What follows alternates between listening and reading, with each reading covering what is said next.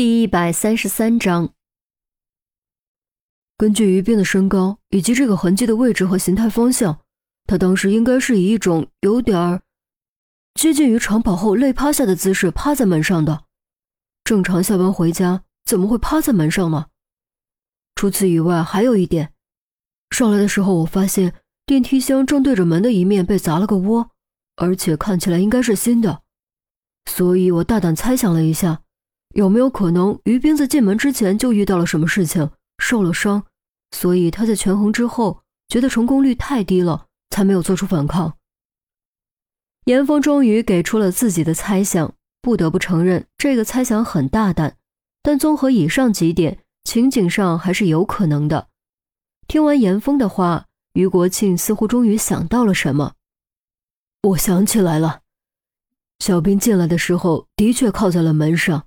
而且捂着一边肩膀，我想想，是左肩，没错，就是左肩。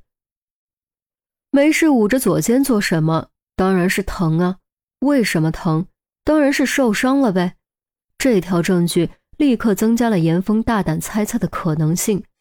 陈红赶紧开门按电梯，很快电梯上来，电梯门打开，正对着电梯门的箱体侧壁上。一个清晰可见的凹痕映入眼帘，陈红叉腰啧了一声，他也是奇了怪了，一起坐电梯上来的，自己怎么就没注意到呢？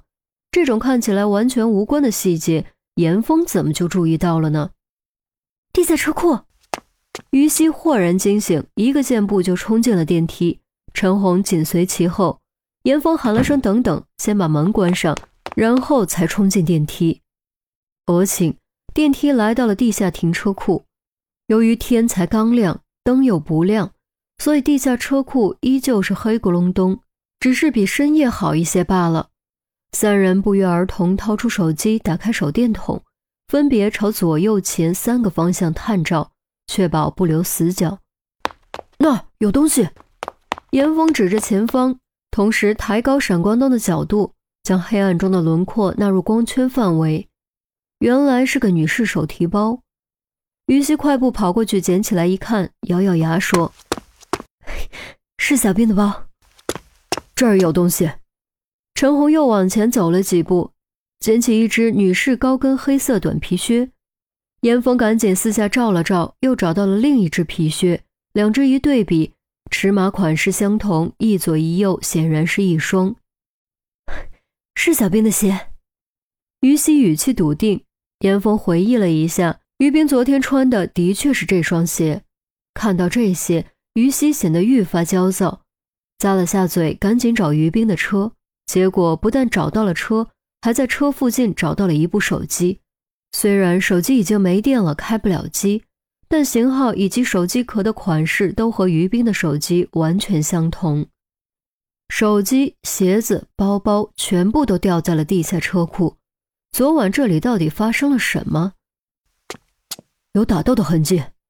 陈红毕竟经验丰富，借助手机灯光仔细检查，得出结论。严峰抬高灯光，发现照明灯具并没有明显的损坏。沿着路线仔细找了一圈，原来是线被掐了。照明线被掐，打斗痕迹，于冰落下的物品，电梯的凹痕，于冰的肩膀，于冰没有反抗，直接脱鞋。将这些连在一起，整个过程就大致清楚了。对方的确是有备而来，陈红沉声道：“可到底是为什么？”于西紧紧攥着于斌的手机，百思不得其解。说是为了钱吧，为什么昨晚不直接提要求？当时那种情况，于国庆还能不给钱不成？说不是为了钱吧，那到底是为了什么？完全找不到合理的动机啊！我去小区监控中心看能不能找到一些线索。严峰说完，刚要跑，却被陈红拉住。等等，我去调监控，你留下，免得你也出事。陈红道：“不至于，又没人知道我在这儿。”严峰道：“之前几次被袭击，是因为被掌握了所在的位置，这一次是天刚亮就偷偷跟着陈红赶来了这里。”行踪暴露的几率不大，小心驶得万年船。于西，你去找人修好电线，然后等他们到了，再一起仔细搜索一遍，看有没有头发、血迹、纤维之类的。陈红又对于西说，于西点头表示明白。老实待着，不许乱跑。陈红又对严峰严肃叮嘱了一遍，这才和于西一道快步朝车库出口跑去。严峰无奈，只能老老实实站在黑暗中，一会儿照照电梯，一会儿照照于冰的车，想象着于冰当时的处境和心情，心中一阵烦乱。先是自己差点被杀。紧接着，于冰被绑架，咋就都赶在一起了？小区监控中心，通常来说，这种大小区都是二十四小时监控，但值班人员一般不会二十四小时盯着，所以晚上出事，除非是火警之类的，否则不会立刻发现。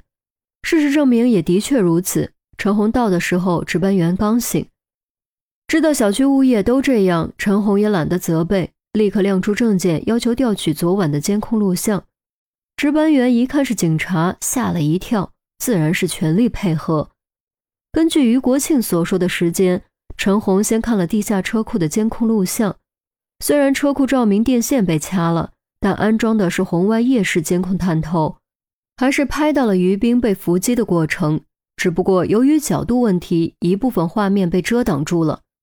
接着，陈红暂停这边的监控录像，又打开电梯内的监控录像，两边时间轴同步后重新播放。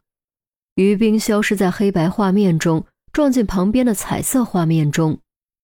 电梯内很亮，而且视角比较近，一下子变得清晰了很多，将于冰受伤后冲进来狂按按钮的焦急样子看得清清楚楚。尤其当棒球棍飞旋着砸进来的那一瞬间。明知道于冰已经被绑架，但他还是忍不住跟着狠狠紧张了一下。很显然，对方是想用棒球棍卡住电梯门。若非于冰运气好，棒球棍飞了进来，恐怕于冰在地下车库就已经被俘。电梯门合拢，黑白画面中，男子用力捶了几下门，却没有追击，而是掏出手机打了个电话。于冰似乎以为安全了。明显放松了一些。等到达三十二楼之后，大约过了五分钟，一名戴面具的男子进入电梯，肩上扛着于冰。于冰扎成单马尾的长发和双手无力垂荡，显然已经失去了意识。